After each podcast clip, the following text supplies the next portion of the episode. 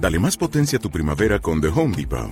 Obtén una potencia similar a la de la gasolina para podar, recortar y soplar con el sistema OnePlus de 18 voltios de Ryobi desde solo 89 dólares. Potencia para podar un tercio de un acre con una carga. Potencia para recortar el césped que dura hasta dos horas. Y fuerza de soplado de 110 millas por hora. Todo con una batería intercambiable. Llévate el sistema inalámbrico OnePlus de 18 voltios de Ryobi. Solo en The Home Depot. Haces más. Logras más.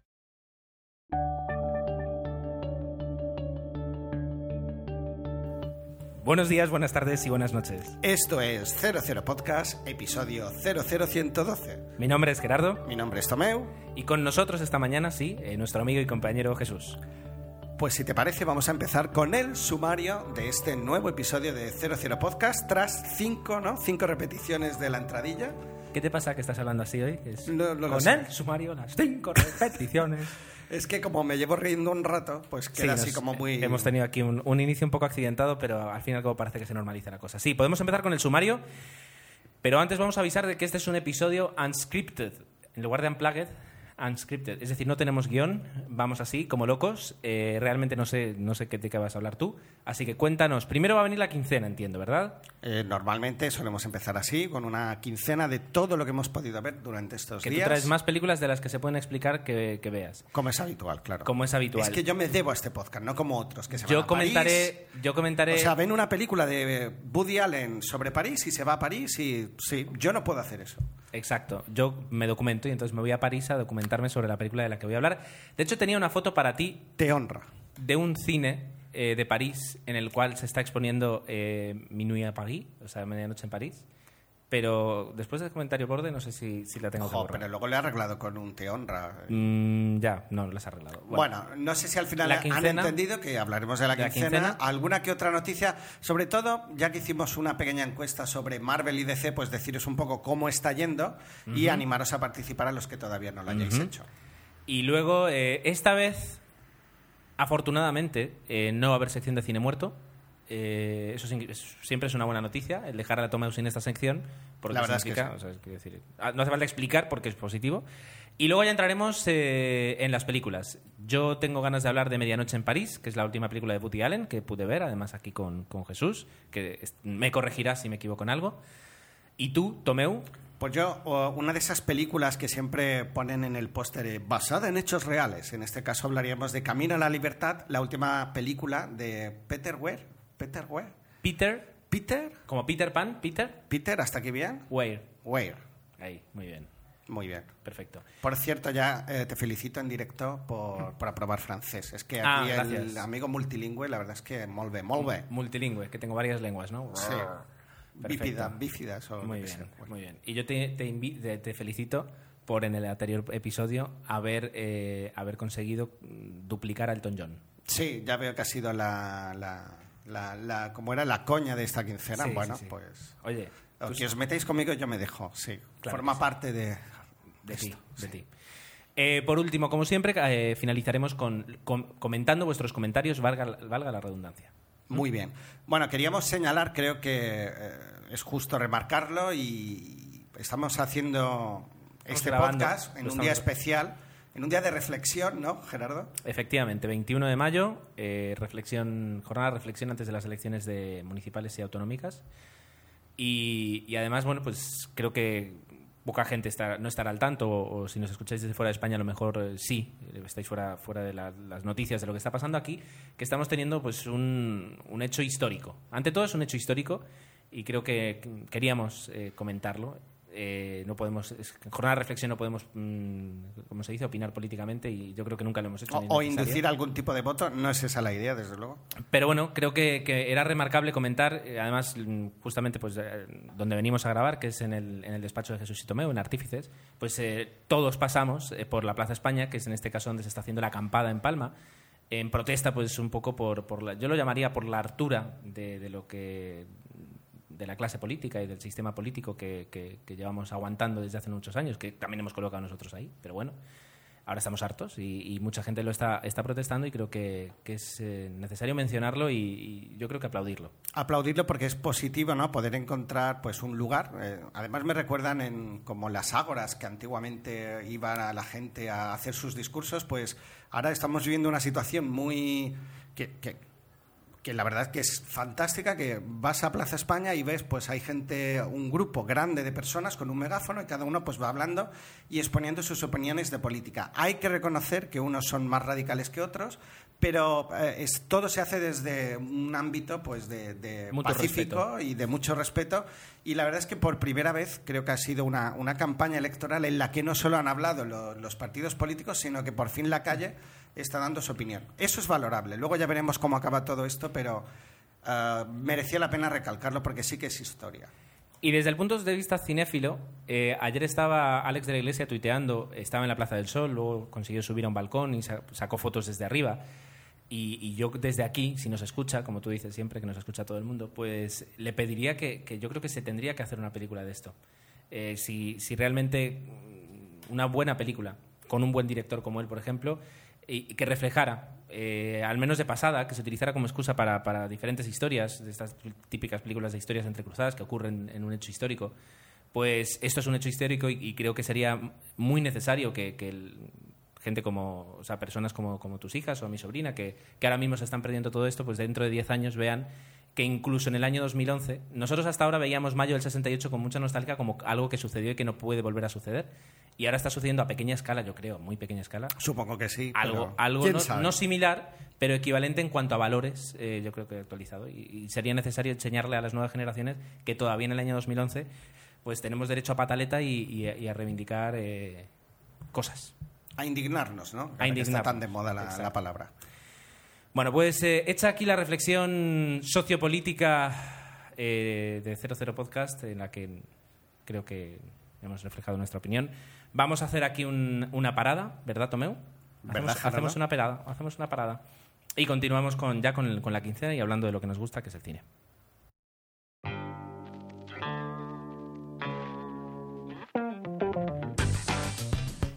Y también es, eh, habitual que sea Tomeu quien comience esta quincena de cine porque es el que más películas nos trae. Así que, Tomeu, el micro es todo tuyo, habla de lo que te dé la gana. Muchas gracias. Pues mm, bueno, ha sido una quincena en que, como siempre ya, ya es habitual, voy mezclando lo que son películas y, series de televisión, porque el formato de serie de 40 minutos es verdad que cuando has trabajado todo el día, por fin consigues sentarte un poquito delante de la tele, pues eh, creo que es suficiente para, para desconectar un poquito y luego irte a la cama diciendo, pues mira, he visto algo así entretenido. La serie recomendación, yo creo que la primera vez que habló alguien de ella fuiste tú, o de lo que yo he oído, y es Misfits, que es una, vuelta de tuerca ¿no? del género de superhéroes desde un punto de vista pues muy... No, sé cómo llamarlo, social, radical, o la verdad es que esta es una serie que está bastante bien, que os recomiendo si no habéis visto. Son... Ya hay dos temporadas, una de seis episodios y otra de siete, con lo cual es buena de, ver y, y si no te gusta, pues no, la puedes dejar y sabes que, mira, no, te, no tienes que obligarte a ver 21 episodios para saber si te gusta o no una serie. La recomendaría, la verdad es que me está gustando más de lo que pensaba y bueno, no está a la altura a lo mejor de otras grandes series, pero sí que tiene mucha chicha. El que me critica por hablar aquí de series a veces, empiezas tú hablando de series, hablando pues de una película. Sí, sí. Bueno, películas. Mira, la me hacía ilusión. El otro día estuve en una, bueno, en una especie de feria de cómic que se hacía aquí en Palma y me compré un muñequito, un gizmo pequeñito. De, estaba ahí, me hizo gracia, digo, ah, mira, es un gizmo. Lo llevé a casa, a la niña le encantó y, dije, pues, ¿por qué no vemos los gremlins? ¿Por qué no vemos los gremlins? Y entonces decidí... Uh, alquilarla, comprarla, no sé lo que hice. Y vimos los Gremlins con, con, mis dos niñas, sobre todo la mayor, que es la que más un poco entiende, entendería la historia, y le encantó. Yo era recuperar una película que antes no dejaban de repetir en televisión, ahora ya no tanto, y, la vi pues con esa nostalgia. La verdad es que no ha envejecido mal lo que es la historia en sí, el personaje de Gizmo. Una vez que ya aparecen los gremlins, pues quizás sí que ya se nota esa, esa mano de los muñecos, pero creo que, que la película está muy bien. Es muy gamberra, muy entretenida, con muchísimos guiños cinéfilos. O sea, la escena en que empiezan a sucederse gags son, pues, rememoraciones de escenas del cine de toda la vida, con lo cual la película es muy, muy entretenida, ¿no? Y, y para iniciar a niños, eh, verdad que da un poquito de miedo, pero el suficiente para poder verla y, y disfrutarla. ¿A tu hija le gustó? Sí, sí, bastante. Bueno, genial, genial. ¿Y qué más? Bueno, otra película infantil y parece que tal, luego hablaremos de otro estreno así no, no, no infantil. Fue Río, que dije que la vería. Ah, mira. Y la verdad es que me gustó más de lo que pensaba. Es una película Gracias. divertida, eh, simpática, con una banda sonora interesante que yo creo, tú que entiendes más de esto, que intenta huir de los clásicos de está rodada está rodada está ambientada en Brasil y claro la tendencia de sacar a la chica de Ipanema y todas estas que aparecen pero de forma más residual está bien no intentan aportar un poco a no solo lo que es a la parte visual sino que a nivel de música creo que está metido Carlinhos Brown. no y también de- eh, eh, William, Will I Am de, de Black Eyed Peas. Y Y también Jamie Foxx. sí. Sergio Méndez o- Ah, y Sergio Méndez también, sí, en fíjate. la parte de producción. Pero bueno, que sí que hay ahí un esfuerzo por hacer algo. A mí algunas me, me gustaron más, otras no, pero yo creo que es la típica banda sonora que a medida que vas escuchando varias veces te va enganchando. ¿no? Yo la he escuchado varias veces ya. Y Y estoy súper enganchado a la banda sonora, me gusta Perfecto, mucho. Y pues- además son temas bastante frescos, alegres, eh, actuales. Y, y enganchan mucho. Y la película se le ha criticado que es una película poco original, que es verdad que lo que es la aventura Cierto. pues es, es poco original. Eh, pero yo creo que el hecho diferencial es eh, que esté ambientada en Río de Janeiro con los personajes que da, que son personajes pues bastante que dan bastante jugo y que además la ambientación en Río eh, hay un momento en el que hay un paseo en un tranvía eh, al atardecer yo creo que eso es fantástico, sí, está muy logrado. momentos en los que se vuela por encima de la- del, del- del corcovado y el pan de azúcar, eh, pues to- todo eso eh, yo creo que es, es lo que marca un poquito la diferencia. Habría que verla en versión original porque las voces son las de Anne Hathaway y Jesse Eisenberg, eh, que es el protagonista de la red social, para aquel que no se acuerde, y entonces eso también le, le da un plus, ¿no? Pero bueno, yo creo que la película, y luego tiene una escena de, de- de carnaval eh, que es muy espectacular y yo creo que técnicamente pues bastante complicada de Sí, realizar. sí, sí, bastante. Eh, Y, y eso es lo que le da un poquito el, el plus que no tienen otras. De ahí a ver, ahora me acuerdo de una película, ¿cómo se llama? Una película de animación muy mala que vi, que era la de Chicken, ¿cómo era? Little Chicken. Little Chicken. Disney. Pues de, de- de Little Chicken a Río, pues por ejemplo hay un salto. Hay, incluso de la última de Ice Age, dirigida por este mismo equipo, a, a esta, pues también hay un salto. Es decir, Sí, eh, a nivel gráfico sí que es verdad que es muy preciosista la película, muy colorida. Es agradecido el tema porque Eh, en los aspecto pájaros sí. tropicales dan de sí. Punto eh, que yo no lo sabía hasta que hasta que llegué a casa y me puse a ver la película. No sé si lo comenté aquí, creo que no. ¿Yo he comentado Río? Sí, yo la comenté. Sí, sí, que la habías visto. Que mm, el malo, el... el, el- Guacamayo. el no, no es el guacamayo, ahora no me acuerdo qué, qué pájaro Yo es. tampoco. Pero el pájaro malo, ¿O cacatúa? ca- la cacatúa, la Cacatúa. mala, que es Neil además, se llama, eh, el- el- la voz en versión original es de Jem- Jermaine Clement, Jermaine Clement. Para aquellos que hayáis visto Flight of the Concords, una serie que yo en su momento recomendé, que son dos temporadas y son pocos episodios y es una serie bastante extraña, es el personaje de, de Jermaine de Flight of the Concords. Que Fly of the Corcos también es un grupo de música que tiene una canción muy conocida. Son ellos. Son ellos. Es que la canción eh, The Best Beautiful Girl in the World o algo así. No, no, no, entonces no, nos estamos Es The. Fly on the Corcos. No. Mm, creo que no. Ahora lo miraremos, pero no. Pero bueno, es el personaje, eh, es el, el actor. Ahora lo voy a mirar. Ahora lo voy a mirar. Creo que sí, pero bueno. Venga, ahí- ¿de qué más, qué más has visto? Yo lo voy a ver. No, no, no, no, dime. Acaba la. No, no, eso ya está. es que- el- que es ese personaje. Que ya Es está. que me suena, claro, de haber visto vídeos en YouTube de... Me gustó mucho esta canción, que venía de serie en el móvil y me enganché a ella. ¿Qué Tira. más he visto? Eh, para acabar ya, Gerardo, para que veas que no me alargo mucho, una película mala, iba a decir un taco, pero bueno, El, El Inocente, en inglés de Lincoln Lawyer. Jesús. Y está dirigida por Brad Furman y bueno, eh, da igual quién la dirige porque es absoluto protagonista Matthew McConaughey. McConaughey. Este actor tan guapo y tan cachas que últimamente le hemos podido ver en muchos anuncios, creo que de perfume, ¿no? Haciendo poses y caritas. Pues aquí eh, una película pensada para lucimiento de él. Es un thriller judicial, él es un abogado donde eh, defiende un caso y al final el perseguidor es perseguido, ¿no? La típica película de intriga.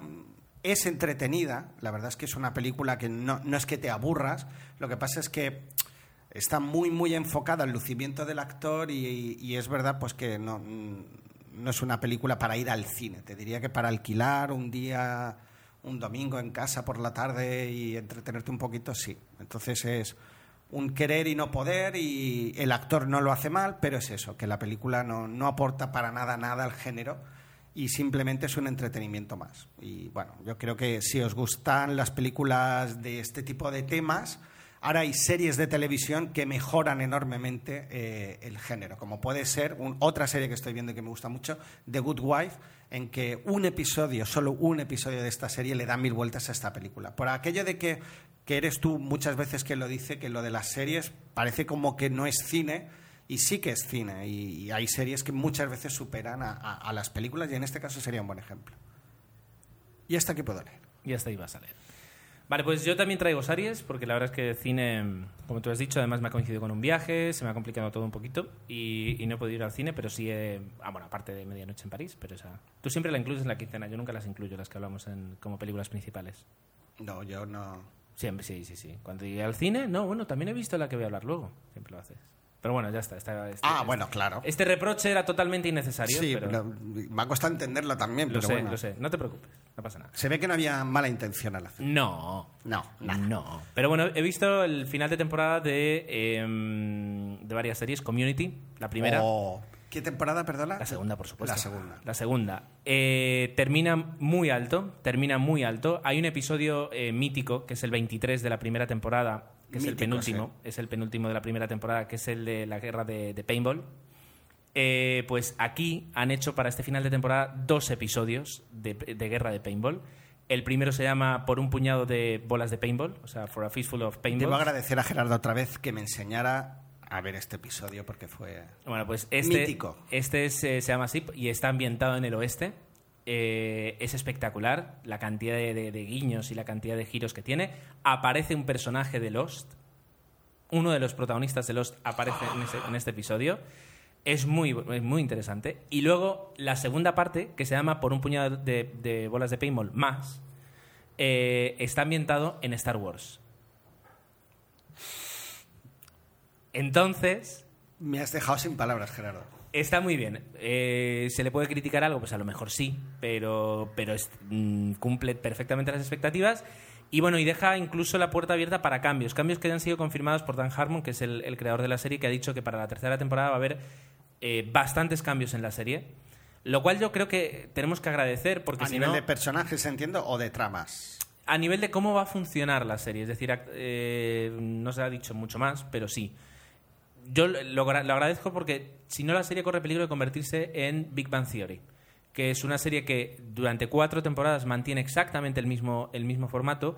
Ya llega un momento en que pierde la gracia y solo lo pueden arreglar introduciendo personajes. Comparto contigo la, la opinión. Eh, y el problema está en que introduces personajes cada vez es más gordo, pero dejan, o sea, nunca llegan a tener la misma gracia que tuvieron al principio, ni se han renovado. Siguen exactamente el mismo esquema. Estoy de pues acuerdo. para no hacer eso, yo creo que van a renovar bastante la serie, no en cuanto a los personajes, sino en cuanto al planteamiento. Eh, de- por lo pronto ya al final de la- del último capítulo ya ves un cambio en la posición de alguno de los personajes, así que bueno, va, a- va a ser interesante a ver cómo continúa la serie. También vi el final de Big Bang Theory, además lo vi, lo vi ayer.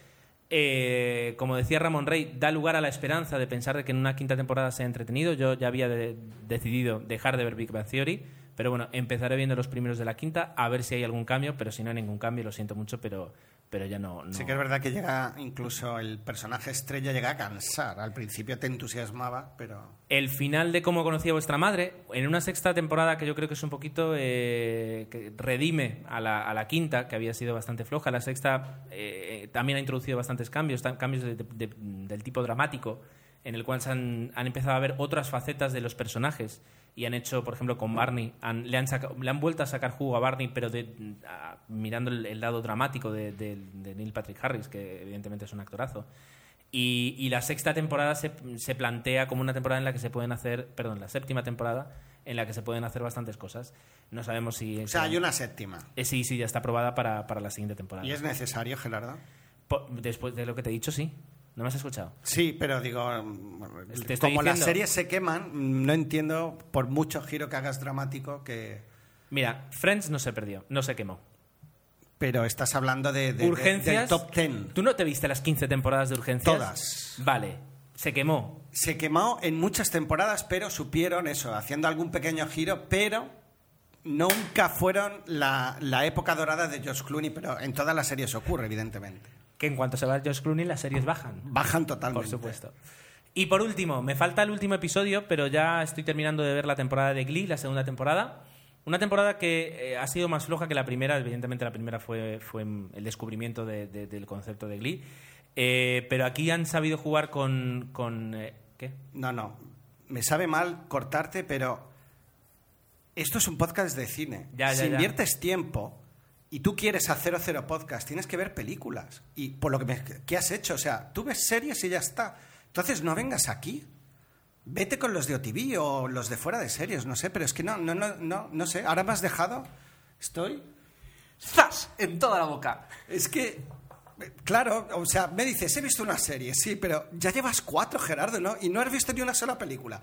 ¿Qué estás haciendo aquí? Dímelo, por favor. Me estás echando de mi propio podcast. De mi podcast. No, no, no estoy haciendo eso. Bueno, de- del de Yo Jesús y mío. Voy a hacer un recordatorio, y es que Gerardo este reproche se lo ha hecho en cantidad de ocasiones a Tomeu, cuando he venido una quincena sin ver cine. Pero Recordatorio, ¿eh? Meroteca, simplemente. Jamás- A ver cómo te defiendes ahora de jamás, esto. jamás dije... ¿qué, ha- Hemeroteca. ¿Qué haces aquí? Jamás dije qué haces aquí. Bueno, vale. Lo buscaré, Búscalo. lo buscaré. Búscalo. Me estás, me estás echando de mi propio podcast. Que no te estoy ¿Quieres que ahora echando. deje No, de no, hablar? no, no, no. No. ¿Quieres que ahora deje de hablar? Suelta los cascos. No, me estás malinterpretando, pero esto es un podcast de cine y hablas de series, es que no lo entiendo. Ostras, ¿quién va a editar? ¿Tú sabes editar podcast? Yo con un precio lo hago. No, no, Gerardo, no, no te estoy echando. La verdad es que me ha llamado la atención y lo quería decir. Ya está, no te enfades, por favor. No. Bueno, voy a tener que seguir. Con por fin, un podcast para mí solo, tío. No, no secaré. Am, cine muerto. Hemos dicho... ¿te, te importa ponerla...? O no, no hay cine muerto. Entonces pasa la- a las... No. Gerardo, ¿te has enfadado de verdad? Jolines, bueno. Ya está, ya está. Se ha ido. Se ha ido. Eh, esto a partir de ahora se va a llamar Cero Podcast. Eh, lo, voy a llevar yo en solitario, Tomeu Fiol. Y bueno, hablaremos solo de cine. Ya no hablaremos más de series y, ya veremos, y así voy a evitarme problemas incluso conmigo mismo. Hoy entonces la quincena, eh, bueno, voy a empezar de nuevo la entrada. Eh, buenos días, buenas tardes y buenas noches. Esto es Cero Podcast. Mi nombre es Tomeu. Y en la parte técnica estoy yo también, Tomeu. Mm, lo primero, noticias. Eh, bueno, porque quincena ya la he dicho, pero no sé si merece la pena repetirlo. No voy a cortar la primera parte, la voy a dejar eh, tal como está, porque en el fondo se lo debo a Gerardo, porque a pesar de que ahora ya no, no vayamos a grabar juntos, pues... ¿Tengo que seguir con esto, Gerardo, o vas a ya dejar de...? No, no, puedo hablar, puedo hablar. Ah. Teniendo en cuenta que me has echado del podcast, aún así puedo hablar. No, yo no te he echado. No has Era- echado. Además era una broma Mira. cariñosa que... De verdad que lo he dicho porque Llevamos- pensaba, digo, ostras, lleva cuatro series y no tienes tiempo de ver una Podemos película. continuar hacia adelante porque la gente se va a aburrir de esta broma. Bueno, ya está. No, no, no te lo decía en broma, Vale, pero bueno, ya está. Sigue. Bueno, pues acabamos con mi quincena, vamos con las noticias. ¿Qué noticias tienes? Perdona, pero eh, Glidos entonces es Sí, mejor o peor que la primera. No, Whatever. fuera coñas. No, ya lo comentaré. No, no, no, no, no lo voy a comentar. Las noticias, eh, ¿qué noticias eh, tienes? ¿Qué noticias traes? Ah, pues mira, mm, la verdad es que dentro de... mm, ha habido dos trailers nuevos que habían causado cierta expectación. Bueno, te diría tres, el que no lo he visto, el del nuevo de Super 8, pero el primero de Tintín, de Spielberg, ah, producida por Peter Jackson, la verdad es que tiene muy buena pinta. Ah, yo no sé si en el cine esto va a ser algo espectacular, ah, va a ser un antes y un después de la animación, no lo sé, pero bueno, el- la verdad es que veo que hay muchísimo cariño en la película y tiene muy buena pinta. Lo que decíamos, ¿no? Echábamos de menos ese cine de expectativas que con Super 8 hemos vuelto a recuperar. Tengo ganas de ver esta película. Creo que con Tintín estas navidades también vamos a disfrutar. Se estrena en Navidades. Creo que sí. En, eh, en América me pareció ir en octubre, pero incluso en el tráiler eh, The Next Christmas o algo así me pareció leer, con lo Pues- cual el estreno va a ir para allá. Y, y el otra película que se ha estrenado en Cannes, que no hemos hablado de Cannes y además Jesús nos pidió si podíamos hacer un especial de Cannes, al, al, al final no lo hemos hecho. Se están estrenando una serie de películas. Bueno, la apertura del festival creo que la hizo Woody Allen, ¿verdad? Con su, con su nueva película que luego vas a comentar. correcto. Y también estrenó uh, La piel que habito eh, Pedro Almodóvar. Yo vi el tráiler. Eh, parece ser que ha habido un poquito de todo dentro de lo que es la crítica. Creo que la crítica uh, extranjera la ha puesto muy bien y la española no tanto. La verdad es que no he leído tanto como me hubiera gustado, pero he visto el tráiler y es una película que personalmente no me apetece. Parece que es una película sobre venganza y, y aparecía pues aquí Elena Anaya y Antonio Banderas en, en Sí. una especie de, de- de super mega. Él es un médico de, de cirugía plástica y creo que establece a través de ella una venganza, eh, la tiene como secuestrada o algo así. Entonces me pareció una película sumamente incómoda y que seguramente, así como otras películas de Almodóvar, pues no me pienso a la hora de ir al cine, previsiblemente esa película a mí no me vaya a enganchar. Pero es una opinión personal. Bueno, Esto en cuanto a las noticias. Y para no alargarnos, si quieres eh, comentar un poco esta encuesta que pusimos hace unos días en 00 Podcast, en el blog, en 00podcast.es, donde os preguntábamos pues qué adaptaciones os gustaban más, las de Marvel o las de DC. La verdad, eh, hay, no diría que un, bueno, pero casi un empate técnico, pero la mayoría... Eh, ya llevamos 77 respuestas, con lo cual os agradecemos un montón el eh, que hayáis dejado vuestra opinión y algunos comentarios que habéis dejado. Y va ganando Marvel por 43 votos, con el 56%, y DC 34 votos, con el 44% de la, de la... Yo creo que es casi un empate.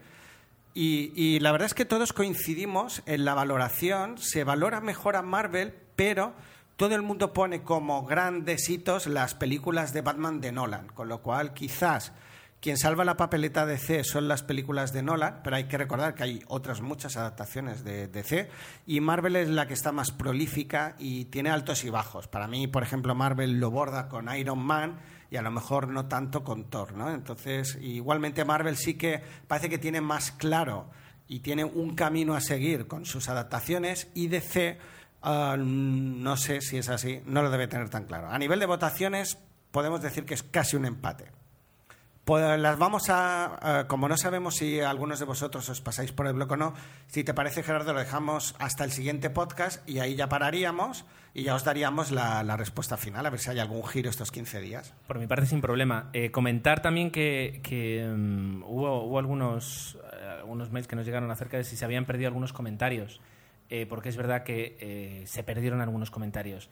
Hay que decir que Blogger, que es la plataforma de blogs que nosotros utilizamos, estuvo pues más de 20 horas caída. Sí. Eh, y que por tanto al restaurar han restaurado su última copia de seguridad pero que el- los últimos cambios que sufrió nuestro blog en este caso comentarios vuestros pues que se perdieron dijeron que se iban a, se iban a poder recuperar pero seguro nunca se recupera al 100% se recupera un un porcentaje muy alto así que si alguien ha visto borrado su comentario por favor que no se lo tome como, como censura o como que le hemos borrado el comentario simplemente en este caso ha ocurrido con el nuestro y con, con muchos millones de blogs que han perdido algunos comentarios o algunas entradas había que decirlo creo. Sí, sí, era necesario. Bueno, pues llevamos 27 minutos. Es un buen momento para hacer una parada y comenzar a a hablar de cine. ¿Te parece? Me parece. Venga.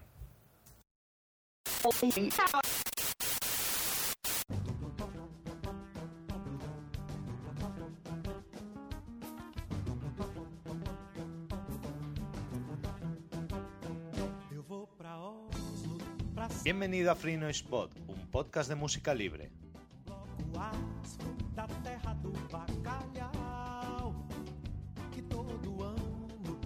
En Free Noise Pod escucharás jazz,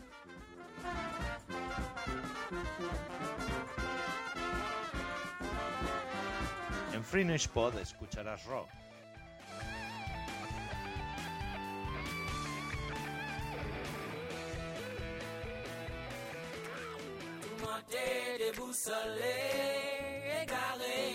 en Free Noise Pod suena música de cualquier lugar del mundo.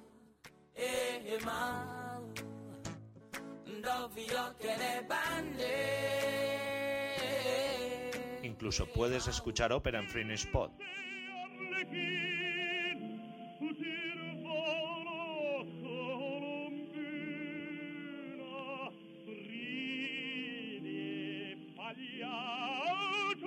Todo lo que escucharás en FreeNoisePod será libre, por lo que podrás descargar y compartir la música que suena en FreeNoisePod de forma absolutamente legal. Porque en FreeNoisePod lo importante es la música y que tú disfrutes de ella. Puedes encontrar FreeNoisePod en iTunes, en iVoox y por supuesto en. And be sure to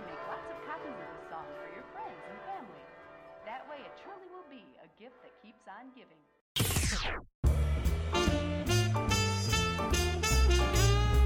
Y así como tú empiezas con la quincena, pues yo empiezo con la película que he visto. Eh, Alternancia. Eh, voy a hablar de Medianoche en París, la última película de Woody Allen, eh, la primera que realiza, o que dirige en este caso, en, en París, digamos, en, esa gira europea que de momento ya ha visitado tres ciudades, ¿no? Londres, París y, y Barcelona, con, con Vicky Cristina Barcelona. Ya le quedaría Roma, ¿no? Para tener así... bueno, En ello está. en, en ello está... Ah, es verdad que tiene un proyecto... Eh, pues mira, lo has dicho si. Sí, sí, sí, lo- lo- lo no, me- no me acordaba, no me acordaba. Y es verdad que ya está preparando ahí su proyecto, que puede ser muy bonito, a raíz de lo que, de lo que ha hecho en París. Vamos a hablar un poquito de, de qué va la película, ¿vale? O mejor dicho, quiénes son sus actores. Vamos a presentar a los actores y los personajes. El protagonista absoluto es Owen Wilson, un actor además que a mí me gusta mucho, un actor clásico de comedia, que ha hecho muchísimas comedias, pero que en esta, bueno, tampoco es un drama, pero en esta película, en este melodrama, por decir de alguna forma, no lo sé, no es un drama desde luego, tampoco es una comedia. Sí, Sí, se mete más dentro de lo que es, sí, digamos que se puede decir que es una comedia, una comedia de Woody Allen. Pues eh, hace un papel del esposo, o mejor dicho, del novio de Rachel McAdams. Rachel McAdams la recordaremos de películas como de Sherlock Holmes o, que yo hablé hace poco, Morning Glory. Y es una actriz que me gusta mucho, es bastante pizpireta, es bastante eh, expresiva eh, y tiene un, lenguaje físico bastante, bastante bueno. Pero aquí, en realidad, Rachel McAdams, eh, y ahora hablaremos del personaje, mm, la desaprovechan por completo, o mejor dicho, ejecuta un papel muy diferente al, al que hemos podido ver en las últimas películas. Pues tanto, tanto Owen Wilson como Richard McAdams son una pareja. Ella es hija de un matrimonio pues bastante adinerado que ha ido a cerrar, el marido ha ido a cerrar un trato a París y pues se ha llevado a la familia y están ahí pues aprovechando y mientras él eh, cierra el trato pues ellos eh, están haciendo un poquito de turismo por París en plan adinerado. Mira tú.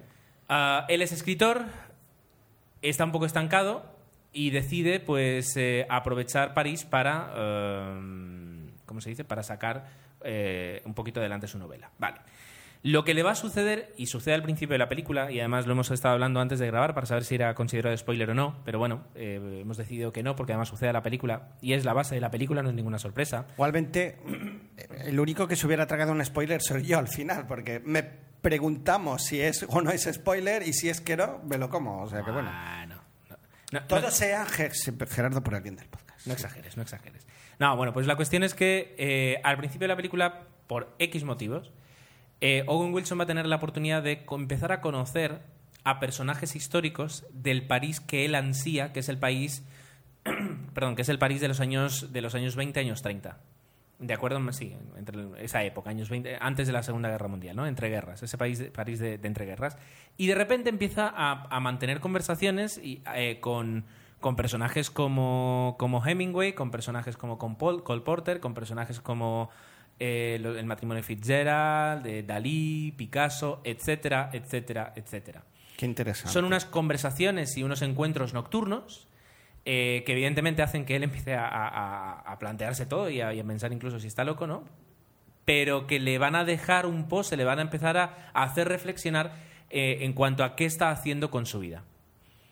Y a partir de ahí, pues la película se desarrolla. La película es interesante, no, por- o sea, no tanto por lo que nos cuenta, que, es una historia pues, normal, sino acerca de cómo nos lo cuenta y a qué uso hace de París. Es decir, París nos está transmitiendo siempre la idea de ese París romántico, ese París... eh, estoy por decir país en lugar de París, Dios mío. Ese París que es muy, muy especial, eh, paseos al borde del Sena, Le Quartier Latin, es decir, eh, Montmartre, es decir, todo, toda esa parte en la que, en la que mm, la idea bucólica de París que nosotros solemos tener, digamos desde fuera, pues esa es la que nos vende Woody Allen y lo hace muy bien. Que el guion es suyo también, lo cual Sí. tiene, tiene. Parece que se le ha aplaudido bastante, ¿no? La forma. Eh, la verdad es que sí. ¿En es- qué lo ha hecho? El guion, el guion sin, sabe eh, ser interesante, ser gracioso, ah, plantear una situación pues, pues imposible en este punto, por tanto la, la ciencia ficción, pero no desde como ciencia ficción, sino O fantasía, más fantasía, que- sí. exacto. Pues nos presenta esta, situ- esta situación fantástica y hace que la vivamos eh, sin demasiados aspavientos, sin, sin tener que hacernos demasiadas preguntas y simplemente disfrutando de los diálogos y disfrutando de las cosas que van pasando. Eh, Owen Wilson, el personaje que hace, que yo creo que lo interpreta muy bien, no le van a dar un Oscar, es decir, no es un personaje desafiante para, para él como actor, pero se defiende muy bien con este tipo de Y es, de como se suele decir en las películas de Woody Allen, un alter ego de él, en teoría. Exacto. Es decir, esta película con 10 años menos la hubiera protagonizado tranquilamente Woody Claramente Allen. él, sí. Claramente. Eh, y en este caso, además, eh, eh, Owen Wilson hace ese papel de un poquito despistado, un poquito a la expectativa, de no llevar la iniciativa y de que sea la historia quien lleve al personaje. Y es exactamente lo que hace Owen Wilson. Por contra, eh, aunque también es muy típica de la, eh, muy típico de, de las películas de Woody Allen, el personaje de ella, de Rachel McAdams, es totalmente superficial, eh, totalmente fuera de la historia. Es simplemente un referente para que se vea el distanciamiento que hay entre, él y ella, así como él empieza pues, a, tener estos, paseos nocturnos, como él, los llama. Y el personaje de ella me recordó muchísimo, además, eh, físicamente el pelo lo lleva exactamente igual a, a Scarlett Johansson y me recordó mucho a un personaje que podría haber hecho sin ningún problema Scarlett Johansson, lo que pasa es que eh, es demasiado poco protagonista como para que lo haga Scarlett Johansson. Mira Y tú. Es un personaje muy superficial y que está de excusa, eh, así como también están de excusa eh, el personaje de, de los padres o incluso un matrimonio amigo con un Michael Sheen que es camaleónico, es increíble, la- la- yo es que no sabía quién era hasta que lo vi luego. El personaje de Michael Sheen que además hace de, de un sábelo todo, pero, pero de libro, que te ríes mucho con, hasta el punto en el que sábelo todo. Y por notar, pues notamos también, fíjate, tenemos a Adrien Brody, que hace un papel muy pequeño, pero muy interesante. Además, hace- Carla Bruni. hace Salvador, Salvador Dalí. Carla Bruni, que también tiene un papel... Que le da eh, ese toque rosa, ¿no? A la película, al morbillo. Sí, pero... No, digo de cara, de, de cara a la promoción, sobre bueno, todo. de cara a la promoción puede ser, pero créeme que, que- que es un papel normal y corriente y además, mm, vale que yo la vi... do- No, la vi en versión Creo que es una escena muy cortita, ¿no? Por lo que... Son un par de escenas y es un papel secundario y ya está. Eh, es Pero ha funcionado de cara a lo mejor a darle un, un par de espectadores extras que a lo mejor no hubieran ido si no aparece esta, esta buena mujer. Luego la, la s- coprotagonista o incluso más por encima del, del, del, eh, del papel de Rachel McAdams nos- es Marion Cotillard, que es eh, esta actriz francesa que podemos encontrar, bueno, Origen, La La Bien Bien Roche. Pues eh, en este caso hace un papel, mm, ya digo, ninguno de los papeles que vemos es desafiante, son todos papeles sencillos de, de llevar y, no creo que nadie gane ni, ni sea nominado a un premio por, por, por este, por este papel. Pero el papel de, Marion es el de, el de eso, el de la, la chica francesa que consigue que eh, Owen Wilson empiece a, a replantearse toda su vida y a replantearse lo que quiere y, y va a surgir una relación muy especial entre Owen Wilson y Marion Cotillard. Y esto se puede decir, esta película, así como las otras no tanto. eh, lo digo porque incluso la trama me recuerda un poco a esa parte fantástica, la rosa púrpura del Cairo. Es un volver a Woody Allen a sus orígenes, como algunos dicen. Curioso que me hagas esta pregunta porque Te yo- quedas con la etapa. Porque es verdad que vosotros empezasteis a ver Woody Allen casi casi en su etapa europea. Eh, yo del, del- reconozco que he visto muy poco Woody Allen en su etapa pre-europea, por decirlo de alguna forma, eh, pero sí me recuerda, o sea, es una película que está mucho más anclado en, una historia fantástica, como tú dices, eh, en unos personajes ligeros, pero que dan mucho juego y que lo que importa es lo que, lo que te van contando y lo que va ocurriendo ah, de una forma muy sencilla. Me recuerda más al Woody Allen de, por ejemplo, eh, Días de Radio, por decirlo de alguna forma, en el que te van contando historias, historias que ninguna es realmente importante ni Es decisiva. otro buen ejemplo, sí. pero eh, y se aleja mucho de películas como Match Point o películas como El sueño de Cassandra o películas como Vicky Cristina Barcelona donde ahí los personajes tienen muchísimo más peso. Lo que cuenta es la historia no tanto como te lo cuentan sino lo que está ocurriendo sí en ese aspecto eh, funciona. También funciona el hecho de que se ruede en París y de que Woody Allen consiga ya sea en la parte histórica o en la parte re- eh, actual en del 2010 am, mostrarnos ese París que todos ansiamos ver cuando lo visitamos por primera vez. Lo consigue eh, y además la banda sonora ayuda a ello, ayuda a que te lleven volandas eh, en- durante la película. Muy bien, muy bien. Suena, la verdad es que me has me has engrescat, quedem, eh, enganchado para ver la película. Mencionar, eh, también tenemos a Alison Peel, que la veíamos en eh, Scott Pilgrim contra el Mundo y en la serie de, Oh. de Los Pilares de la Tierra, haciendo, la chica rubia. Alison Peel haciendo un papelito corto y luego también un papel pues eh, con, con un peso interesante es eh, Kathy Bates, eh, que también es, resulta muy convincente y, y muy interesante. Que se la ve poquito en el cine. Tiene, estas actrices tuvieron su momento de gloria y ahora pues van haciendo de secundarias de lujo. Y yo creo que hace- hacen más eh, teatro que, que cine. Además, Kathy Bates la veo como, como muy Y buena supongo actriz. que, creo, no, Kathy Bates no está haciendo también una serie eh, Harry Lau, creo que era, a lo mejor me confundo, pero creo que sí. Bueno, en resumen, la película es muy recomendable. Eh, hay gente que no soporta las películas de Woody Allen. Yo creo que con esta no tendrías que tener ningún problema. Ojo, son personajes históricos y llega un momento en el que eh, yo hubiera echado de menos haber estudiado más letras y literatura y, y ser más culto en ese aspecto para poder disfrutar más eh, de la película. Porque es verdad que así como personajes como Hemingway o Dalí, pues sí, los conozco, eh, hay otros personajes que empiezo ya a desconocer y yo supongo que empiezo a perderle un poquito el, el- ritmo de la película. Pero aún así es muy fácil de ver, es muy Me entretenida. hace ganas, me hace ganas porque es una película de estas de, bueno, que sales del cine, entiendo, con una sonrisa. Sí, sales, disfrutado. sales contento porque además te cuentan una historia. Eh, eh, es Woody Allen contando, contando una historia muy entretenida. Y es Merece Woody. Allen, sí. Merece la pena. Efectivamente, Harry Lau es un estreno del 2011, está protagonizado por Kathy Bates, ¿no? Así, mientras tú hablas, me ha dado tiempo de mirarlo aquí. Bueno, pues... Vamos a hacer aquí una mini pausa para poner un poquito de música para respirar. Me y parece vamos- estupendo. Y vamos a comentar tu peli.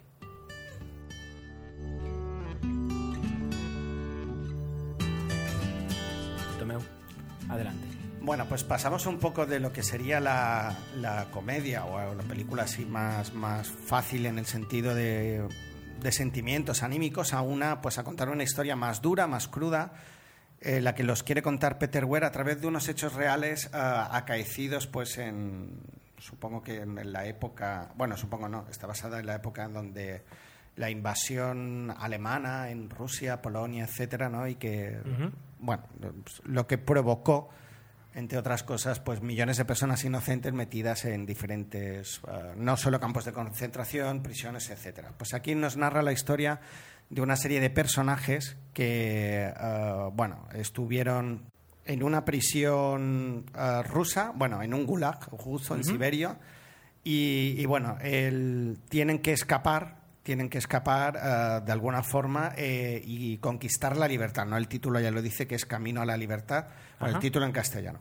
Y está basada en los hechos reales, ¿no? La Odisea, el principal protagonista es Slovir Ragic, quien, quien escribió es el, el, eh, el personaje real que consiguió escapar de esta prisión y hizo un libro y basándonos en ese libro pues se ha hecho esta película de, de Peter Weir. Peter Weir, recordar que Peter Weir. Peter Weir, que ya lo hemos dicho al principio, pues tiene el show de Truman, Único Testigo, Master and Commander, ya es un director solvente Sí. y además es un director que le gusta, ah, mm, bueno, recrearse un poquito en lo que hace y sobre todo a nivel visual. Me gusta mucho la forma en que tiene de, de presentarnos no solo los personajes, y en este caso es una película donde el paisaje ah, guarda un, un- un gran protagonismo, porque además ah, pasamos desde lo que es la, la nieve y las tormentas de nieve en Rusia a un poco los desiertos que hay por Mongolia y China, en lo cual- perdón, por Mongolia y luego en la India, o sea que está muy bien ambientada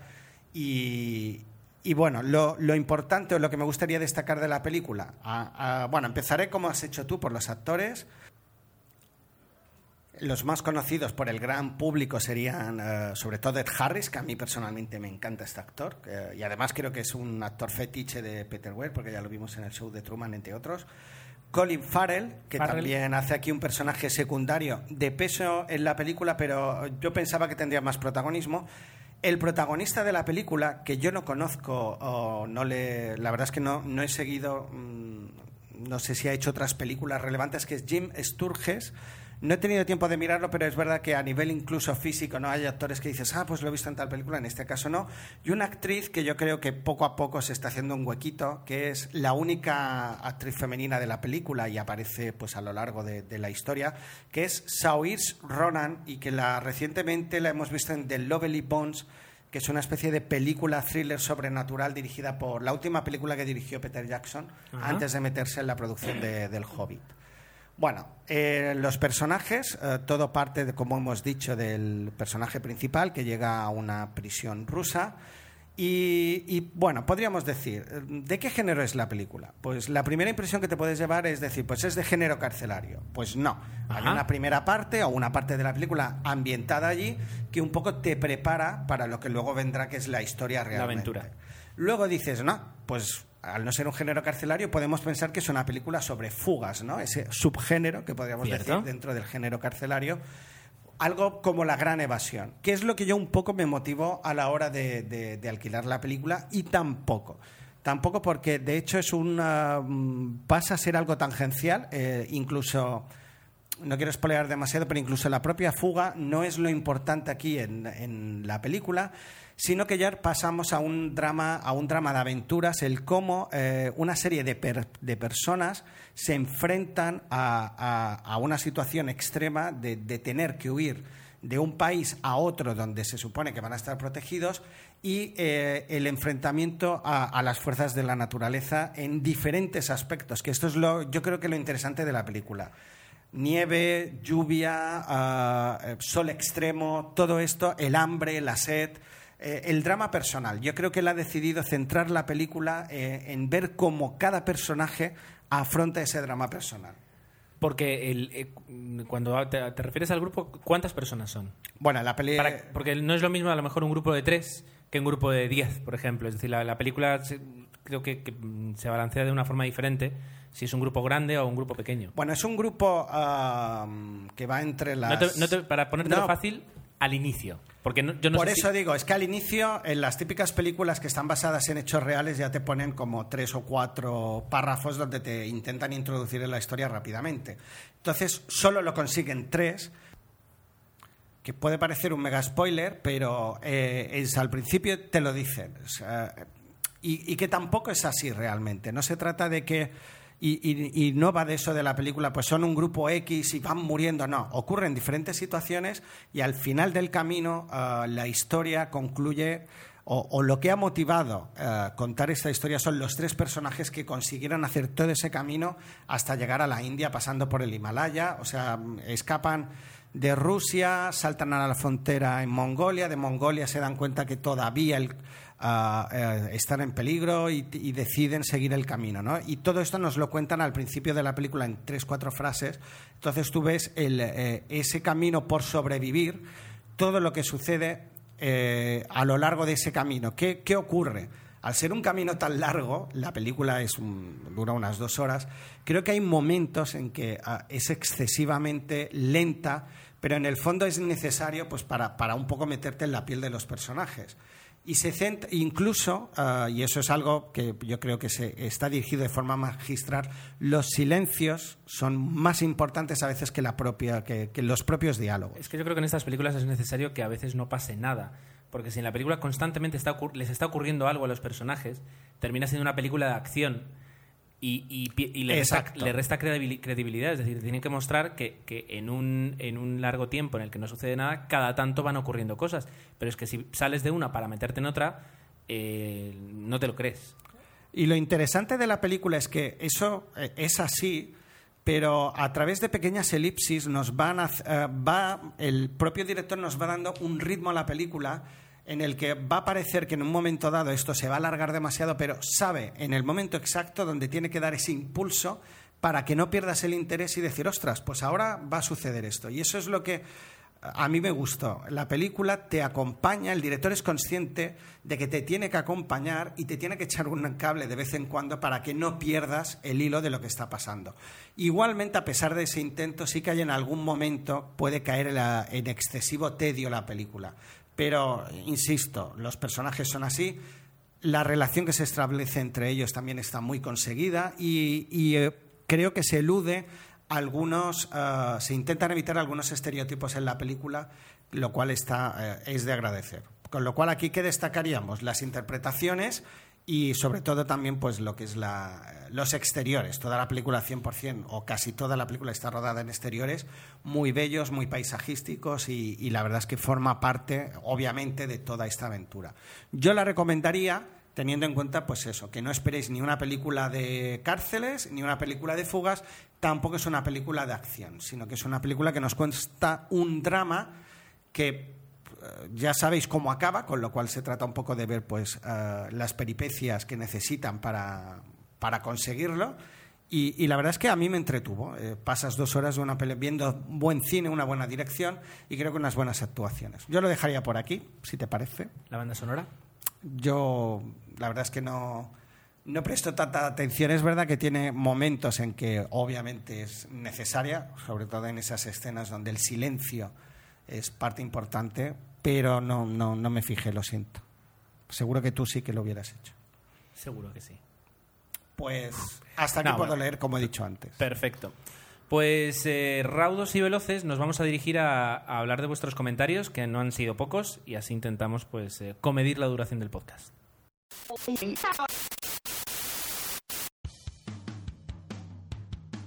Borja, creo que deberíamos grabar una promo si queremos atraer a nuevos oyentes. He estado dándole vueltas a ese asunto, Raúl, aunque no sé muy bien cómo resumir en pocas palabras todo lo que es identidad secreta. Sí, es un podcast sobre cómic americano, pero también es mucho más. ¿Tú qué opinas, José? Mira, yo solo sé que deberíamos acabarla diciendo que nos encontrarán tanto en ebooks como en www.identidadsecreta.es.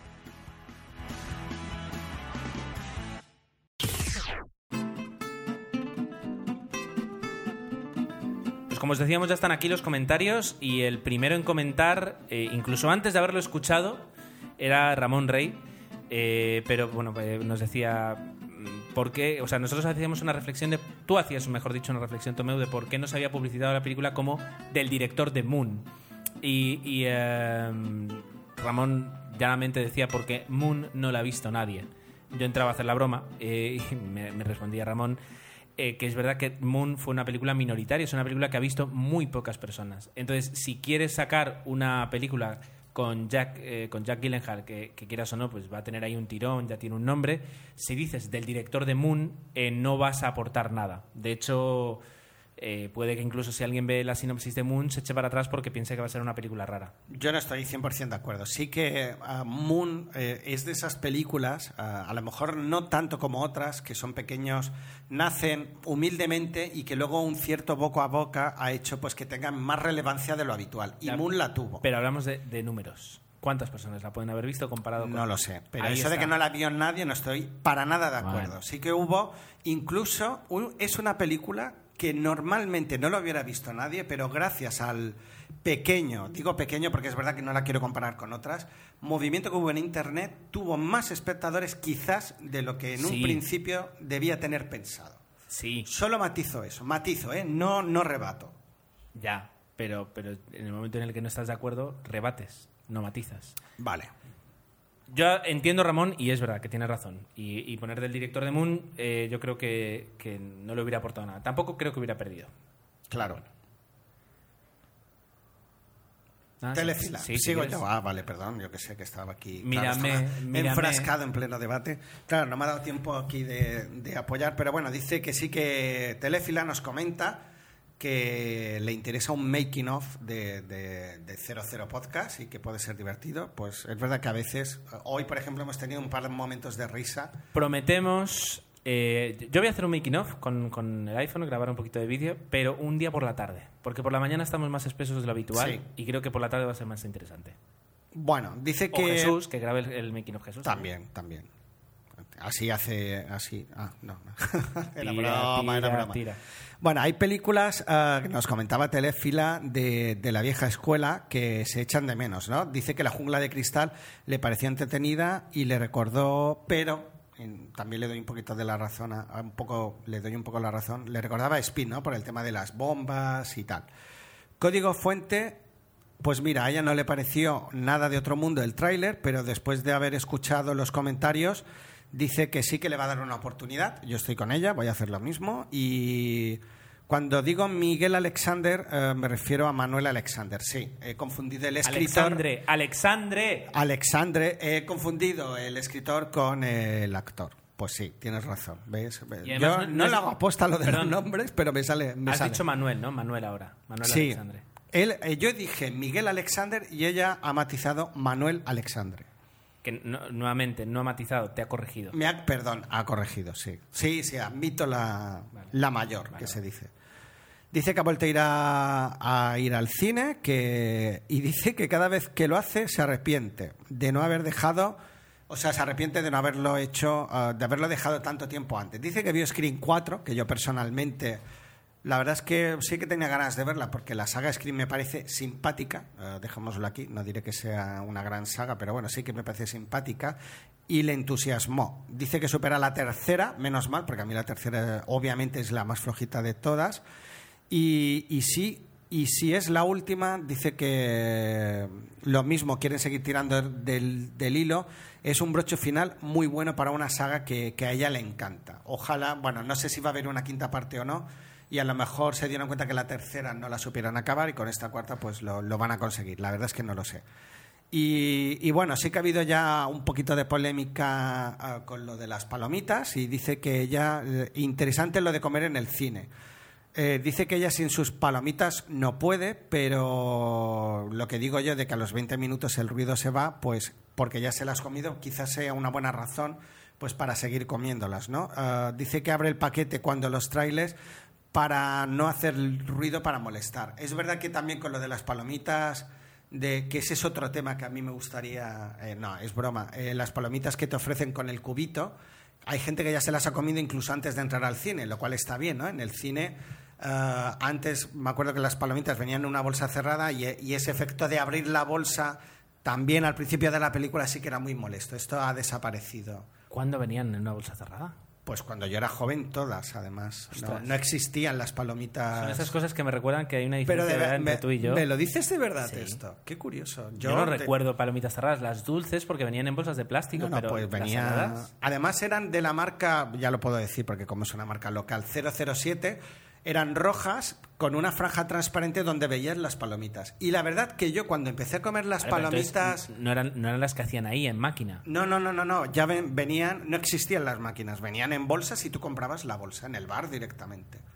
Y yo añoraba cuando comía las de máquina el gusto, porque era un regusto, no, no diré, tenía un gusto diferente al gusto que yo comía de toda la vida las palomitas de bolsa. Y no me gustaban las de máquina por eso. Ahora obviamente sería impensable coger unas de bolsa de, de antiguas, pero así se, se comían las palomitas en el cine, con lo cual era muy molesto la bolsa al abrirlo el efecto de que salieran, parecían fuegos artificiales, ¿no? Millones de palomitas saltando en el aire y luego te comías la bolsa y te quedabas tan ancho. Eso sí, comprabas una bolsa para ti y otra para tu, tu novia. Pero bueno. Dios mío. Qué bonito. Mira, me ha gustado que me... Clases de historia. Con, eh, con Tomeu Es interesante. Bueno, eh, tenemos un. Bueno, dos comentarios. Telefila, perdona, se queda con las adaptaciones de DC. Ya lo deja aquí dicho, pues lo diremos. Eh, pues lo que iba a decir, tenemos dos comentarios, uno de Fernando de Lugo, en el que dice que, mm, que ayer que bueno, que había ido a ver eh, Código Fuente, que le gustó bastante, pero que el final lo encontró un poco patillero. Es verdad que el final es, es eh, La, la, la, la, la, no, no, no, no, es, el- es, plant- es cuestionable, es decir, se puede distinguir, o sea, se puede discutir acerca de si el final es el mejor final para esa película o no. Eh, ciertamente. Pero dice, es una lástima, dice que no lo podamos hacer porque eso serían spoilers puros, cierto. Eh, bueno, y por otra parte, eh, dice que, no, o sea, que él cree que la idea da para una serie. Y es verdad, se podría hacer una serie muy interesante a raíz del concepto que se explica en Código Fuente. Tranquilamente se podría hacer una serie. Terminaría siendo una procedimental bastante aburrida, eh, pero, Ah, sí. pero se podría hacer algo muy interesante. Y luego tenemos a Esopus que dice que, eh, que quería aconsejarte porque él, mm, fue al cine, quería ver Thor, perdió la votación, fue a ver Río. Dice que no le, no le tampoco le disgustó, pero mm, dice que lugares comunes, bromas desabridas, no le aportó gran cosa y ni siquiera le pareció graciosa. Pues no, no, yo creo que no le gustó. Eh, pero bueno, dice que, le- hubiera preferido alquilarla y seguramente a los 15 minutos la habría dejado de ver. Es, es típica. Eh, desde luego no, no, no aporta, no aporta nada nuevo. Sí, es verdad. Pero, pero lo que tiene interesante es personajes, para mí, personajes divertidos y, y que luego la acción se lleva a cabo en Río de Janeiro con ese toque brasileño. Es, es lo, que, lo que le hace el, el- el hecho diferencial que no la convierta en, en una más. A mí me parece simpática y, y también puedo decir en mi defensa que después de haber visto Nomeo y Julieta con los dos Elton Johns, pues la verdad es que me, agradó más esta, obviamente. Eh, a mí lo, de la historia de amor de Romeo, y Julieta como que no. Entonces debí agradecer bien el hecho de que después de haber visto esta, pues pude ver Río y, me, y seguro que me hubiera gustado más si, no hubiera, si la hubiera visto antes de Nomeo y Julieta. Pero bueno, ahí queda. Pues eh, luego tenemos una explicación muy interesante que yo no, no había caído de, de por qué el 4 de mayo es el día de Star Wars. Y es que 4 de mayo en inglés se dice May the 4th. Y es muy parecido a May the Force, que es eh, que, el- que la fuerza, eh, o sea, normalmente se dice May the Force be with, be with you, que la fuerza esté contigo. Oh. Pues en lugar de May the Force es May the 4th. Y es muy parecido y de ahí se saca el día de Star Wars. Bueno, y que también se saca, si no me equivoco, y corregidme, de los días que se estrenaron las películas de Star Wars. Ahí ya no En lo sé. estrenos mundiales, que siempre eran en mayo, porque Ahí era que te una fecha corrijan. fetiche. Creo que sí, que es así. Pero bueno, mm, tiene más sentido desde luego la explicación de Aesopus, pero yo creo que la una a los dos. Se estrenan el 4 de mayo por este. ¿El 4 de este maño? se- de en Ya me he vuelto a equivocar. En Zaragoza. Ay, venga, ve- enviar comentarios. Venga, eh, claro, es que eres una fuente, eres una fuente de comentarios. Sí, y seguro que he soltado alguna barbaridad hoy. Bueno, con lo de Peter Weyer o lo que seas, ya. Justamente el siguiente comentario, coméntalo tú porque se acerca de una de tus barbaridades. Fui yo que lo dije. Bueno, también diré. Un Sí. anónimo. Anónimo dice que en el. Puede que en el minuto 7.26 alguien haya dicho tradució. Podría ser. También es verdad que en honor a la verdad somos el, el hecho de ser catalano parlante puede que me traicionara el subconsciente. Y ¿Cuál es el participio de traduir? Traduir, traducción, tra- tra- no sé.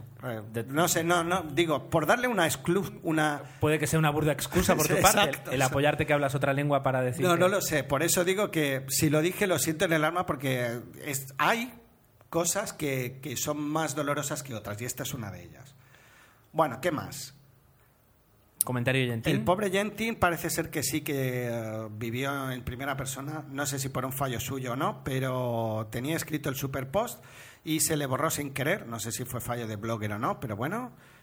Ah, dice, me preguntaba si podríais poner los títulos de las películas de la quincena en el post. Esto antes lo hacía, lo he dejado de hacer, lo puedo volver a hacer. Me parece una buena, por supuesto que sí, ¿no? Para que de alguna forma mm, ellos se hagan a la idea pues de lo que se va a hablar. Eh, y, a veces dices ay de qué película hablar o no no pues sí me parece bien ponerlo y a ver si nos acordamos. Normalmente lo tenemos apuntadito y no y intentaré hacer memoria. Bueno si nos ceñimos a películas es fácil porque Gerardo no ha dicho ninguna y si hay que añadir lo de las series pues ya veremos. La saga de la jungla Dice que triunfa por el personaje de John McClane, desde luego que, que tiene muchísimo, muchísimo carisma y ahora que está tan de moda esta frase y, le- y es verdad, es el puto amo. Que, bueno, es capaz de tirarse un helicóptero con un coche si no tiene armas, ¿verdad? O se le han acabado las balas. Qué grande. Dice que Moon no la ha visto, ah, le sonaba muy, muy poco, con lo cual mi teoría a lo mejor es perfectamente desmontable, pero es una teoría más. Y dice que nunca le creó interés, pero que ahora ah, se le está generando y, se le está dando un poco más de revuelo. Yo creo que a, la raíz del estreno de Código Fuente, pues puede ser que algunas personas hayan recuperado ah, la película Moon en sus comentarios, como he hecho yo. Bueno, Panagra. Dice que le pareció sobrevalorada. Dice que es una peli correcta, que está bien hecha, pero que no entiende todo lo que le ha rodeado y los Goyas. Y dice que el niño se sale.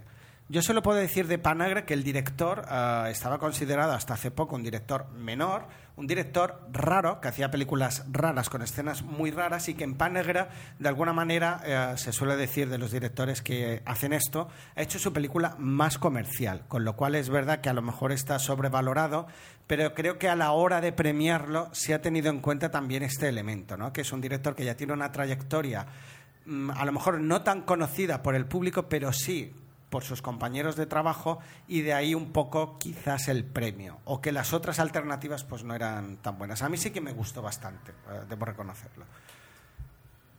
Vale, aquí no estoy nada de acuerdo con Gentin, me sabe mal, con todo el cariño. Dice que Thor está por encima de Iron Man. No, Yo no puedo afirmar eso. Como son opiniones, las respeto, pero para mí es superior a Iron Man. Dice que creo que más por mi gusto por este superhéroe so- sobre el otro. Si es así, obviamente sí que tiene más sentido. Dice que la escena de Thor moviendo el martillo contra los gigantes de hielo le pareció muy chula. La verdad es que sí, hay una escena al principio que la verdad es que muy... A nivel de efectos especiales no, no tenemos nada que decir porque son impecables. Y y bueno, tenía la, carta blanca para ir a ver la siguiente película a raíz del estreno de Sin Compromiso, eh, que nos comentó que su novia le obligó a ir a ver y dice que bueno, pues que la ha gastado con esta película. Eh, yo creo que sí que ha merecido la pena. Yo creo que Thor es una película, al menos para pasar un buen rato, y luego te puede gustar más o menos la adaptación, pero mm, lo que pasa es que es verdad que es flojita a nivel de guion, de interpretación, pero como entretenimiento yo creo que funciona. Dice que código, fuente estará difícil, eh, necesita otro pas, necesita otro pase, urge, pelis con las que pueda conseguir a verla y no muera en la sala. Bueno, y dice que ya no se acuerda qué más había escrito y dice que un saludo. Se olvidaba de una cosa, escucho dos podcasts de cine, esta peli ya la he visto, de nuestros amigos Adri y Ramón Rey, y 00 Podcast, y un programa de radio, El Octavo Pasajero. Y tanto Thor como Código Fuente han sido escogidas para hablar de ellas con más extensión. Pues mira, qué casualidad. Es curioso, o lo que hacéis el podcast Bloggers y Oyentes somos unos locos de la ciencia ficción y los cómics, o estas pelis lo van a petar. Mm, Yo, dice que él se queda con la primera opción, yo también. Creo que somos los que hacemos este tipo de cosas, pues también tenemos esa predilección por este tipo de cine, y de ahí que haya dado la casualidad. Pero me ha gustado, ¿no?, que lo comentara tanto el octavo pasajero como esta peli, como ya la he visto, como nosotros, pues tuvimos a bien hablar de estas dos.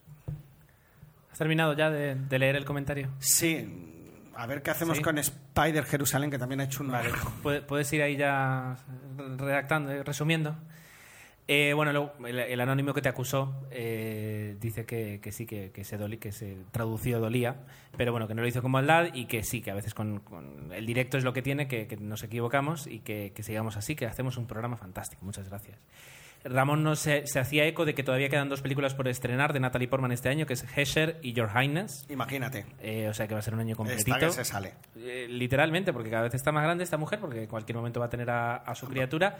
Y como dijimos, yo apuesto a que se va, vamos a dejar de verla en las pantallas durante un par de años hasta que hasta que tenga al, al nene o a la nena, que no sé lo que es, Como hizo Julia ya más, más criado. Tenemos un comentario aquí de, de Watu que dice que lo que le canta un poquito de. O sea, que le, gusta le ha gustado Thor, que es una gran adaptación, y que hay una cosa que le pica, y es cuando eh, de alguna forma te dicen, mm, tú lo has visto, yo no, pero bueno, te, te- dejan saber que aquí va a haber una escena añadida en la versión en DVD eh, y, que esperes a que salga en DVD. Eh, no sé a qué yo no la he visto, no, no, no sé a qué se refiere, pero tú deberías saberlo, Tomeu, pero no haces ninguna, ningún estímulo, no lo sabes, ven, no pasa nada.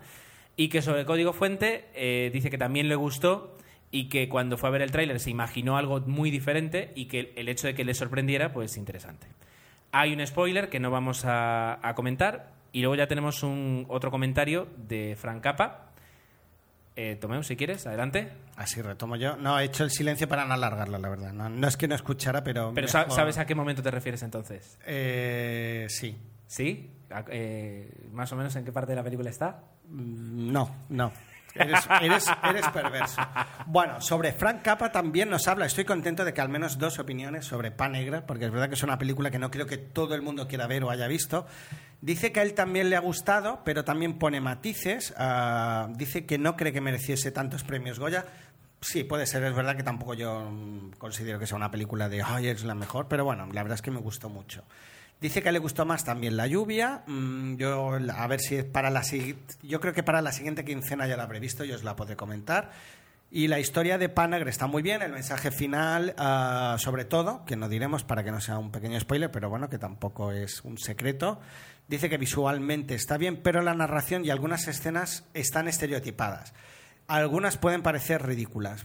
También es verdad que eh, hay algún personaje, como él dice aquí en el comentario, pues que está demasiado mm, estereotipado y pueden parecer ridículas, pero bueno, en el fondo cuando estamos haciendo una película donde la mayor parte de los personajes son niños, sí que es verdad que es complicado. Y el cine, eh, el americano esto lo lleva mucho mejor, el saber dirigir a niños, que, que- también la cagan, pero es complicado y es verdad que algunas escenas pues pueden quedar un poquito así eh, ridículas. Pero bueno, en, eh, el conjunto general de la película desde luego es bastante, se salva. Sobre lo de hacer ruido en el cine, pues eh, siempre que no moleste, perfecto. Yo en eso estoy, que lo decía Gerardo, que estoy totalmente de acuerdo y hay cosas que molestan más o menos. Y bueno, de esto luego ya se habla más adelante de que el derecho de uno termina cuando empieza el del otro. Esta frase siempre se ha dicho, pero esto lo podemos aplicar con lo del tabaco y con otras cosas. Es complicado. Yo lo, lo que decimos siempre. Si no hay vocación de molestar, pues yo creo que efectivamente se puede hacer si se hace con respeto. Continuamos con los eh, comentarios, en este caso de Verdugo789, que hacía poquito cumplía años y es un compañero, Agustín del podcast Desde Boxes Podcast. eh. Momento spam. Bueno, dice que mm, después de mi recomendación fue a ver Código Fuente, eh, que le, le intrigaba por qué yo podía hablar tan poco sin spoilers. Dice que es muy buena, que la tenía desde hace tiempo y que si llegas a ver además que es el director de Moon, hubiera, la hubiera visto antes. ¿Ves? Muy bien. Eh, dice que la, la de Thor la vio en el cine, que no es comiquero y que por tanto su punto de vista, pues a la hora de criticarla, dice que no es tan válido. Yo creo que simplemente es diferente con respecto a alguien que sí sigue el cómic. Eh, pero bueno, dice que, al, terminar vio quién era el director y le dieron ganas de, verla otra vez porque considera que es un director muy bueno y que le ha gustado eh, de entre todas las adaptaciones que se han hecho y no solo por Natalie Portman. Ah, que es interesante lo que comentabas tú de las uniones entre diferentes películas de Marvel, eh, como aquí preparando ya un, un superestreno, y que sobre los títulos idénticos que a veces comentábamos, pues dice que un ejemplo es Battle Los Ángeles, que aquí se tradujo como Invasión a la Tierra, y luego Battle of Los Ángeles, que eh, las dos son de este mismo año, pero que, tienen, o sea, parecidas, pero de calidad muy, pero que muy diferente. Que Río la, la, la vio hace unos días, la vio eh, casi dos veces en versión original, y que aún así se seguía riendo con los gags, interesante. Y a Fernando de Lugo le dice que hay una mezcla de entre una película y atrapado, o sea, entre, eh, entre la película de Código Fuente y Atrapado en el Tiempo de Bill Murray, que se llama Daybreak. Eh, la he estado mirando, la verdad es que tiene una pinta bastante mala la serie, pero bueno, va de un detective que le acusan de un delito y cada día se despierta en el mismo día y entonces lo que tiene que hacer es investigar qué es lo que ocurrió ese día, pues aprovechando que tiene la oportunidad de revivirlo mm, día tras día. Dice que, eh, que ya es costumbre meterse contigo. Vale, esto es el... Totalmente cierto. Y que cuando hablaba de la banda sonora de Romeo y Julieta, pensaba que hablaba de Tom Jones eh, y, aún así, y que aún así tardó en caer que era Elton John, pero pronunciado eh, a la forma de... A la, a la, a la, a la mallorquina. Que sepas, No, pero- Verdugo, que voy a escuchar desde bosques, desde bosques, Desde Bosque. para ver si te pillo en algún fallo.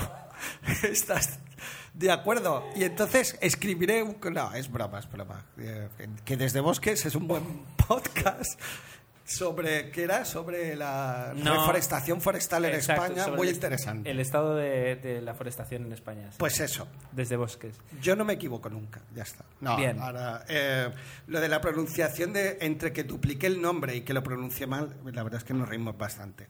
Bueno, Verdugo, Fernando de Lugo agradece a Verdugo, eh, qué bonito, me ha quedado rima y todo, la recomendación y procurará verla cuando termine con la larga lista de series en las que anda metido. Creo que todos estamos de alguna manera enfrascados en una u otra.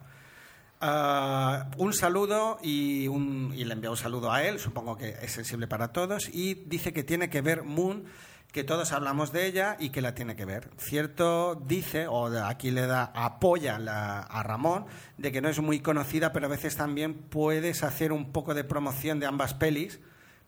Es una buena forma de decir, si Código Fuente te ha gustado, al final será la tercera película será recordada como la del director de Código Fuente y no la de Moon. Quizás sea esto lo que, lo que al final sea, pero bueno. Y también depende de las productoras que esto ah, salga o no. Eh, es verdad que si Moon no fue un éxito, pues a lo mejor el decir que es el del director de Moon. Vaya polémica más tonta, la verdad, con esto, pero bueno, que, que puede ser que a la gente le tire para atrás.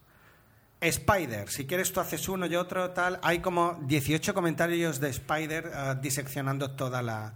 Yo puedo hacer los Toda dos. la hago yo los dos primeros, si quieres. Venga. Bueno, de la quincena comentaba que La Jungla de Cristal 3 dice que no está al nivel de las dos primeras, pero que aún así la química entre, entre Samuel L. Jackson y, y, eh, Dios mío, y Bruce Willis hace que eh, eso, combinado con el escenario de Nueva York, pues hace que, que- que se salve y que sea, sea interesante. Dice sobre Nomeo y Julieta que, es un crack, que Elton Jones, eh, que de verdad, si no lo haces aposta, eh, que, ha soltado una carcajada, que lo he escuchado toda la oficina donde él estaba, y yo os aseguro que no lo hace aposta, es Tomeu 100% Tomeu. Cuando terminamos de grabar, es, sigue siendo Tomeu, os lo aseguro. Dice que sobre las noticias de, de Terminator, una cuarta película de Terminator, o mejor dicho, quinta, no cree, dice, no sé si quedará ridículo que un, un cyborg esté más viejo, porque en teoría el modelo de Terminator es el mismo que la primera película en el 94 o la segunda en el 91 o incluso la tercera en el 2003, que ahí ya solo aparecía pues eh, ahí ya se le veía más mayor y, que, y, claro, en esta cuarta ya el hombre está ya avejentado. Entonces, Está eh, tan bien hecho el cyborg que envejece. ¿eh? Es- que no, o sea, que eh, él esperaba eh, que llegara Star Wars en, Blu-ray y que no cree que sea una explotación, porque dice que son dos o tres versiones en VHS, dos versiones en DVD y una en Blu-ray. Dice que en más de 30 años, que eso no le parece demasiado y que además están muy cuidadas las ediciones y que es verdad que se curran, o sea, que trabajan muchísimo la calidad del audio y del vídeo para sacar no una simple reedición, sino un trabajo sobre esa película. Y que mm, el mejor making of que ha visto es el del DVD del episodio 1, La amenaza fantasma. Pues mira, yo no lo he visto, habría que... Yo he visto parte y mira, y como tengo el DVD, pues me, Bueno, me yo hecho sí, ganas de sí verlo. recuerdo que en su momento se soltó muchísimo material en televisión de La amenaza fantasma, eh, porque en aquella época no lo podías ver por Y hay internet. una serie de escenas inéditas también. Y yo recuerdo ver a, a John Williams grabando la banda sonora con la película detrás y era muy interesante. Es verdad. Y que por último Tom Hanks y Julia Roberts, que le da muchísima una pereza... Uy, ¿a lo ¿Qué ha sido esto? No lo sé. Que La Policía Nacional ha empezado la represión. Habíamos Es dicho... que estamos cerca de la Plaza España, digo, a lo mejor han empezado aquí las... No, Dios quiera que no, por Dios. No, no, no creo. Te has- das- has una salida de tono. Sí, tienes razón. Bueno, pues eh, dice que Julia Roberts y Tom Hanks, que era una comedia romántica que le da muchísima pereza porque cree que el talento de Tom Hanks lo desaprovecha muchas veces con estas películas y que Julia Roberts eh, está- viene haciendo el mismo papel desde hace 20 años. Toma ya. Eh, luego continuamos con Código Fuente. Dice que es una película bastante correcta, que te mantiene en tensión todo el tiempo, pero que lo que se desinfla es al final, porque te vas con la sensación de que algo no te cuadra. Es verdad, el final es correcto, está bien, pero, pero te vas y dices, a ver, espera, mm, ¿cómo? Eh, porque, digamos, eh, toma un- una alternativa con respecto a lo, que, a lo que viene siendo toda la película. Y también común me pasó lo mismo, es decir, que el, el- el final, final, final, final ah, se me desinfló un poquito, no estuvo a la altura del resto de la película. Pero bueno, eso no desmerece que merezca la pena el, verla y el disfrutarla. Eh, que eh, cree que sí es conocida Moon y mucho y que incluso está algo sobrevalorada, que a lo mejor no eso fue un, un taquillazo, pero que para la mayoría de personas que les gusta la ciencia ficción es bastante conocida. Y en eso yo puedo estar de acuerdo, pero el tema está en que cuando venden el código fuente no la venden como una película de ciencia ficción para la gente que le gusta la ciencia ficción, sino que lo venden como la última película de acción de Jack Gyllenhaal. Y eh, buscan atraer mucho más público del que suele ir a ver películas de ciencia ficción. Y en ese aspecto, decir el director de Moon, la gente se va a quedar igual. Que tampoco hubiera hecho daño ponerlo, pero bueno. Y que Thor le gustó bastante y justamente por lo contrario que a Tomeu. Eh, le gustó que no sea la típica película en la que un superhéroe llena la Tierra y todo sucede en la Tierra, sino que gran parte de la acción sucede también fuera de la Tierra.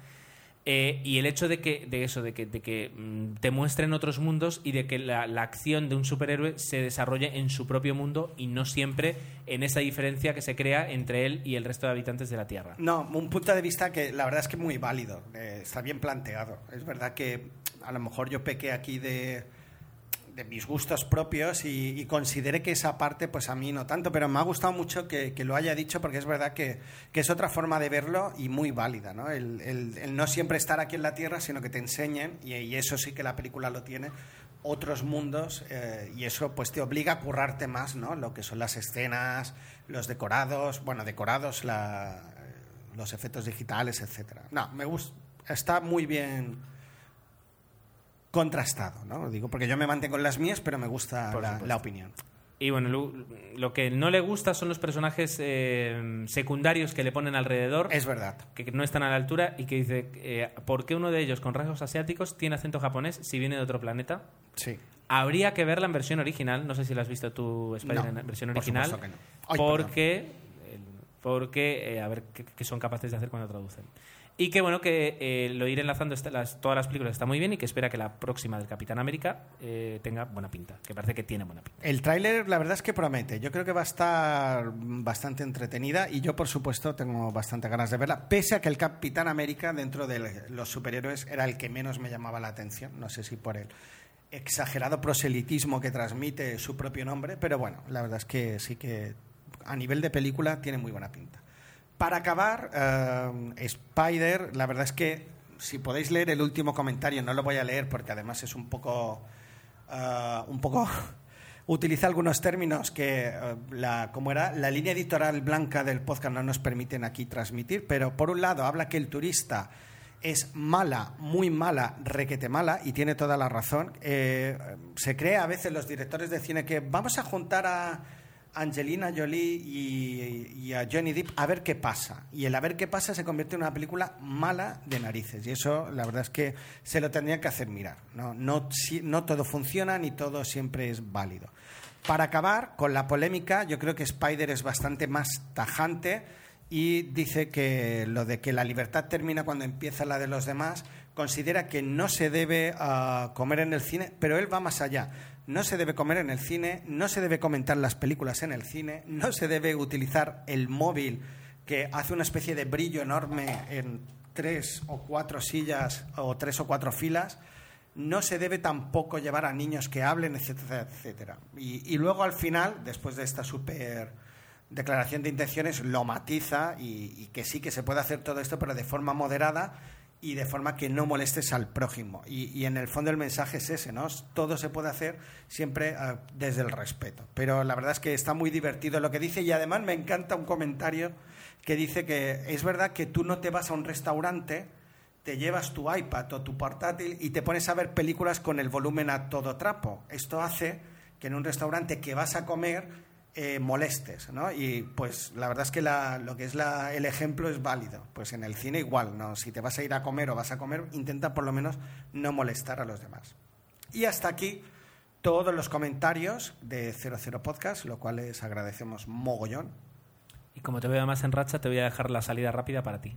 Pues la salida rápida es, eh, como siempre, eh, recordaros el mail, que es 00podcast.gmail.com, recordaros el, el- la página web donde soléis dejar los comentarios, www.00podcast.es. Eh, también estamos en Facebook y Twitter, en facebook.com barra 00podcast y en twitter.com barra 00podcast también.